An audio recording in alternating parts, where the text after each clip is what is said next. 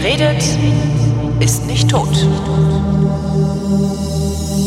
Willkommen zum Geschichtsunterricht mit Matthias von Hellfelden. Natürlich. Hallo Matthias. Sei gegrüßt, mein Lieber. Thema diesmal Jakob Grimm. Ist das einer Ja. von den Gebrüdern Grimm, den Märchenonkels?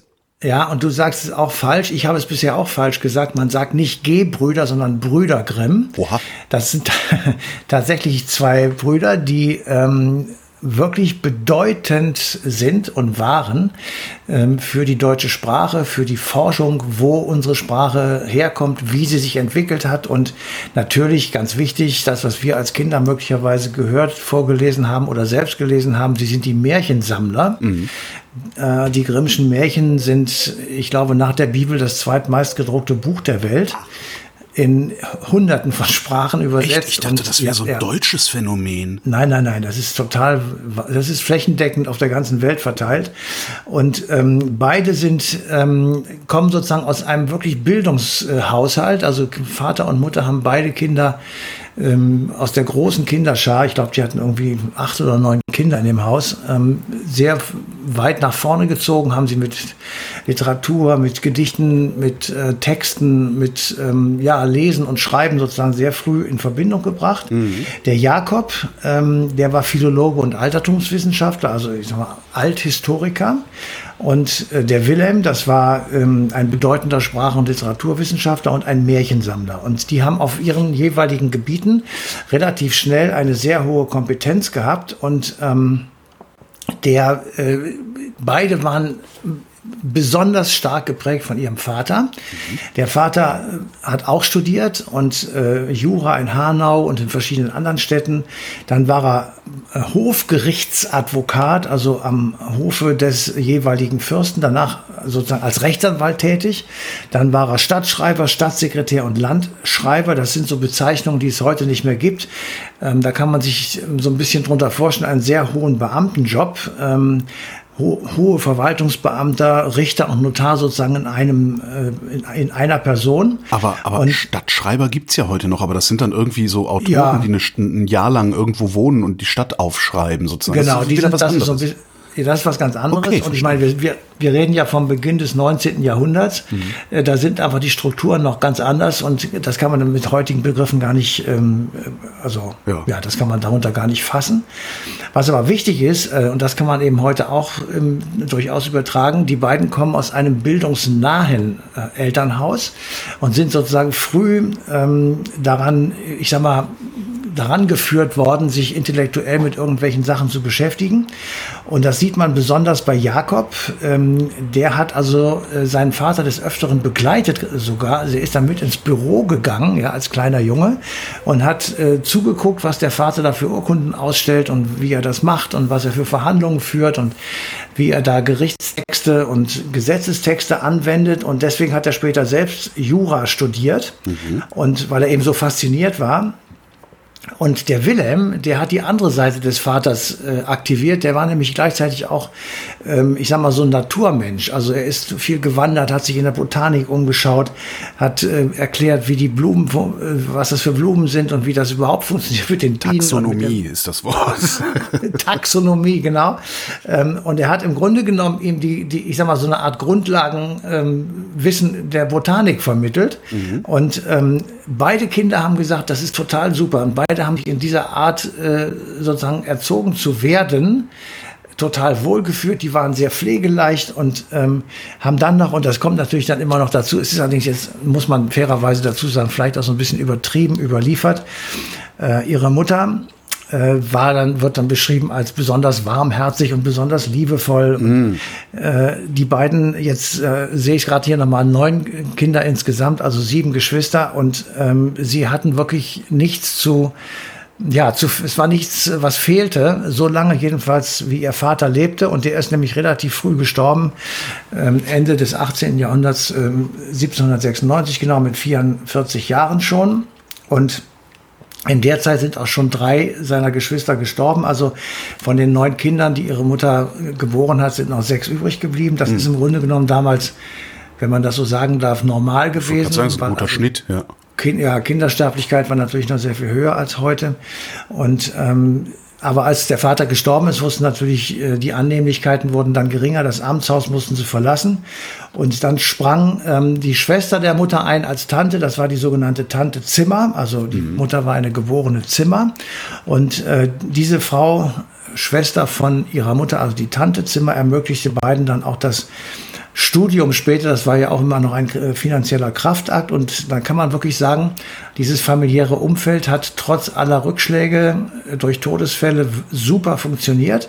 Und das war dann die Grundlage für Willem und Jakobs späteres Leben. Und das finde ich jedenfalls, wenn man sich das mal so ein bisschen vor Augen führt, das kann man heute eben auch noch sehen, wo du siehst, okay, ähm, wenn ähm, ein Familienumfeld einigermaßen intakt ist, mhm. dann profitieren die Kinder davon am meisten, weil die sind dann sicher sozusagen, sie können sich ausprobieren, sie können Dinge machen oder lassen und sie können sich einfach ohne dass Druck herrscht und ohne dass Gewalt aufkommt etc. Ähm, ja, einfach sich weiterentwickeln. Ja, du brauchst, du was du brauchst ist, und du brauchst noch nicht mal ein, ein so gesehen intaktes Elternhaus im Sinne von äh, Familie, so Vater, Mutter, Kind und so. Ähm, das funktioniert ja auch bei Alleinerziehenden sehr gut. Was die Kinder halt brauchen, habe ich festgestellt, ähm, ist ein Ort, an dem sie absolut sicher sind. Ja. Und das ist, und wenn du nach Hause kommst natürlich und da, da brüllt dich die ganze Zeit einer an, funktioniert das nicht. Ja, ja, ja. Nee, nee, genau. Da, das geben wir noch ein Pädagogik-Handbuch raus. genau. wir haben es jetzt. Pädagogik haben's. im Laufe der Zeit. genau. Leute, wir haben es. ja, also bei denen jedenfalls, bei den beiden äh, Brüdern Grimm, Jakob und Wilhelm, hat das wunderbar funktioniert. Und ähm, ab 1811 geht dann die Produktion von Büchern und Artikeln los. Ähm, das war ähm, muss man sich wirklich noch mal kurz die Zeit auch vor Augen führen. Wir sind 1800, also sagen wir, Beginn des 19. Jahrhunderts sind wir in der napoleonischen Besetzungszeit. Das mhm. heißt, Napoleon hatte mit seinen Truppen ganz Europa mehr oder weniger jedenfalls besetzt und überall französische Soldaten stationiert, die also darauf, wacht, äh, darauf ähm, achteten, dass eben keine Rebellion gegen Napoleon entstand. Und ähm, das war am Anfang, wurde das bejubelt, weil Napoleon auch diesen Code Civil und die Werte der französischen Revolution mit nach Europa brachte. Aber irgendwann schlug das um und dann gab es einfach die äh, Rückbesinnung auf nationale Werte und auf äh, eigene Urkünfte sozusagen. Und dann stieg auch das Gefühl, dass man nicht äh, befreit worden ist, sondern dass man besetzt worden ist mhm. von den Franzosen. Und ähm, das ist dann auch sozusagen, ich sag mal, die, die Quelle, warum sich halt viele Leute auf einmal dann auch mit der Geschichte beschäftigt haben. Wo kommen die Deutschen eigentlich her? Wo ist eigentlich das deutsche Nationalgefühl? Ähm, das ist die Zeit, wo ich sag mal, die Wurzeln der späteren äh, Nationalbewegung zu finden sind, wo man einfach sagt, wir können nicht zugucken, wie andere große Nationen und Staaten werden, währenddessen wir hier von irgendwelchen Nachbarn besetzt sind. Und das gilt auch natürlich für Jakob Grimm. Äh, das erste Buch, was er geschrieben hat, heißt über den altdeutschen Meistergesang. Und da kann man schon gucken, das ist natürlich eine, eine Suche nach Wurzeln über Heldenlieder. Äh, das gleiche macht auch Wilhelm, der also über dänische Heldenlieder funktioniert recherchiert oder äh, recherchiert hat, so altdänische Heldenlieder. Und ähm, dann kann man einfach sagen, die suchen in der Vergangenheit nach deutschen Wurzeln. Mhm. Und dann kann man, wenn man sich die Buchveröffentlichungen anguckt, so ab 1815, 16 folgende, dann kann man wirklich sagen, es geht Schlag auf Schlag. Also da kommen dann die deutschen Sagen, da kommt ähm, in, in mehreren Teilen, äh, dann kommt die deutsche Grammatik und das endet 1862 mit dem dritten Band des deutschen Wörterbuchs. Und das ist tatsächlich wenn man das sich vor Augen führt, äh, was die geschrieben haben, ohne Computer und ohne irgendwelche technischen Hilfsmittel, dann geht das nur Tag und Nacht. Mhm. Anders ist das nicht zu machen. Alleine das Sammeln der Märchen.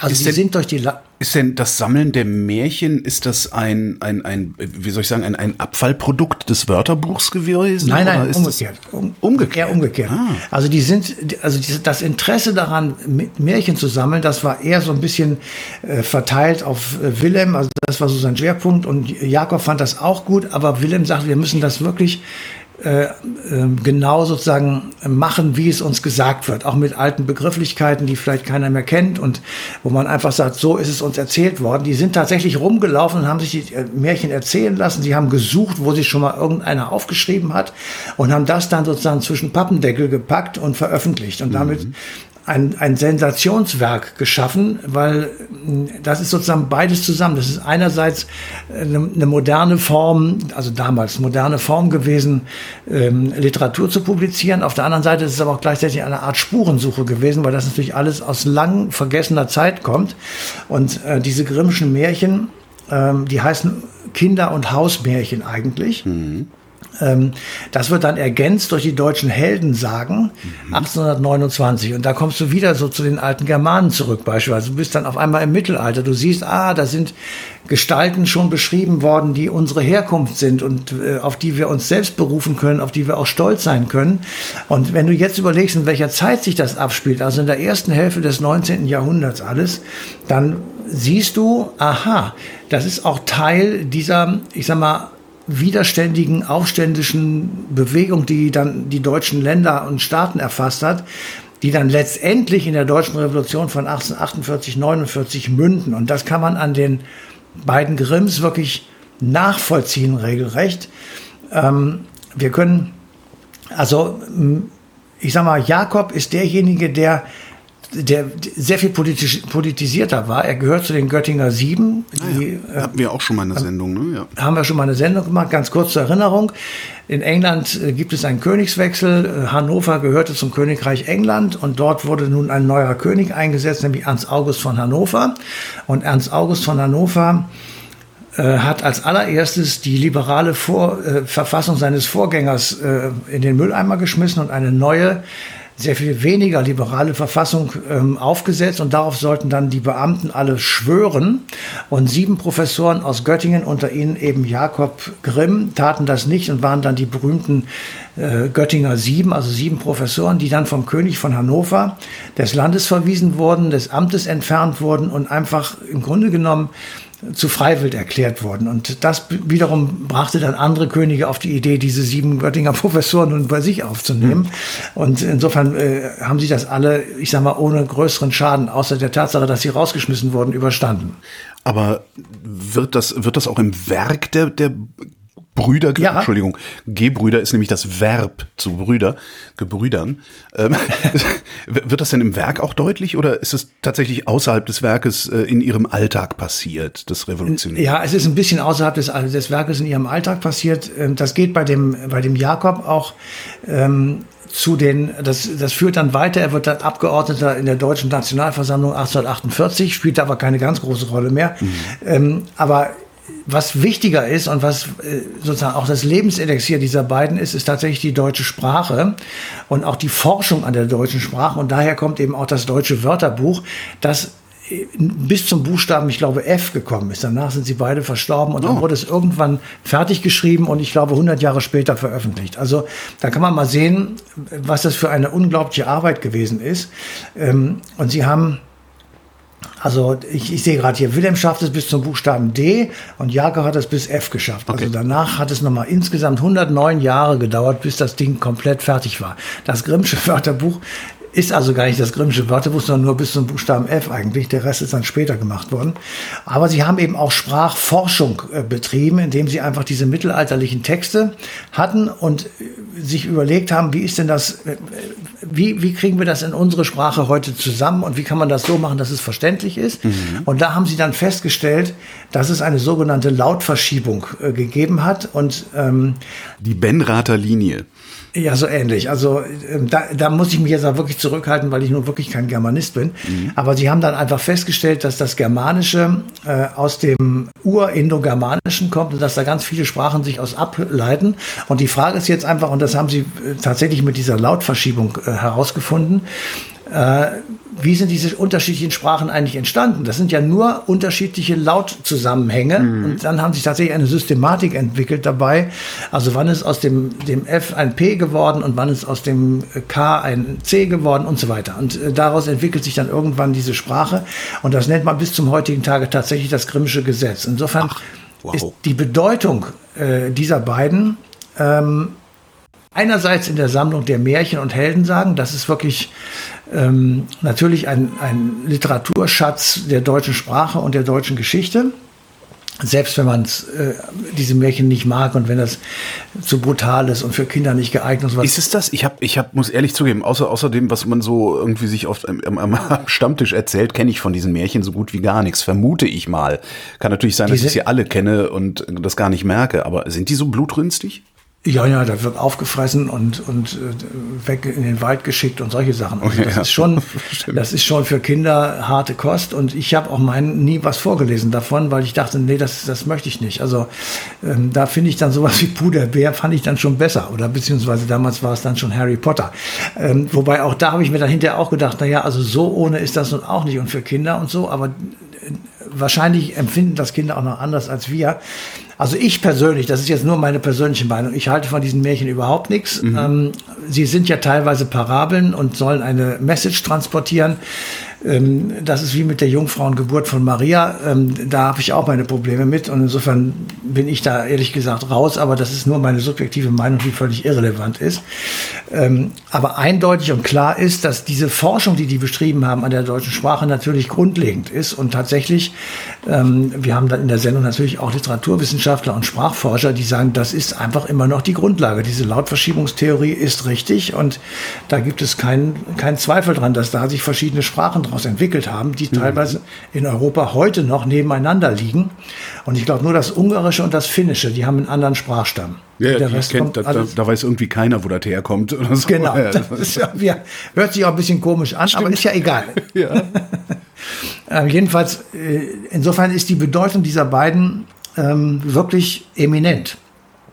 Und wenn du dein Buch, also das Märchenbuch in 160 Sprachen äh, ja. übersetzt und damit sozusagen Platz zwei hinter der Bibel als meistverkauftes oder meistgelesenes Buch auf der Welt bekommst. Ich meine, ich bitte dich, was. Ähm, ja, das wäre schon mal interessant, wie, wie das auch in Asien vielleicht rezipiert wird, weil das ja auch dann äh, gesellschaftlich so große Unterschiede sind. Und also, wie verstehen Asiaten diese Märchen, die ja aus Westeuropa stammen im Wesentlichen, ne? oder, oder West- ja, und Osteuropa? Also. Also ich weiß jetzt nicht, ob es da rezipiert wird, aber es ist auf jeden Fall in diese Sprache übersetzt worden. Ähm, also vom Goethe-Institut, weil die auch was zu tun haben wollten. Ja, keine Ahnung. Wenn du in China 5000 Bücher verkaufst, dann ist das ja, ja weniger stimmt. als nichts. Also ja, es ist insofern, muss man wirklich, ähm, äh, ja, ein bisschen vorsichtig sein damit. Aber äh, so, ich, ich habe mir so gedacht, wenn ich so manchmal höre, wie wir heute reden, äh, wobei das auch so eine Klage ist, die alle Eltern äh, gegenüber ihren Kindern führen, ihr könnt nicht mal richtig Deutsch. Genau, die Jugend ist ähm, zwecklos. es ist völlig zwecklos, auch völlig sinnlos, ähm, weil es einfach Quatsch ist, aber egal. Ähm, da ist schon, da muss man schon sagen, ja, äh, die, diese Grundlagen der deutschen Sprache, die sind eben da gelegt worden. Und insofern ähm, ist es vielleicht auch ganz gut, sich ab und zu mal dran zu erinnern, wobei ich muss ehrlich gesagt zugeben, ähm, in meiner Umgangssprache tue ich das natürlich auch nicht, aber ähm, es ist schon wirklich beeindruckend, was die zwei Jungs da rausgepopelt haben und ähm, wie sie das zu, zu Papier gebracht haben und welche unglaubliche Akribie sie an den Tag gelegt haben und wie unfassbar fleißig die waren. Also das ist wirklich, ähm, ja, das, das Deutsch. ja, das ist Deutsch vielleicht. Na, das weiß ich nicht. Aber jedenfalls, es ist schon außerordentlich beeindruckend. Matthias von Hellfeld, vielen Dank. Sehr gerne. Und euch vielen Dank für die Aufmerksamkeit. Die passende Ausgabe Eine Stunde History, die läuft am 11. September 2023 auf Deutschlandfunk Nova.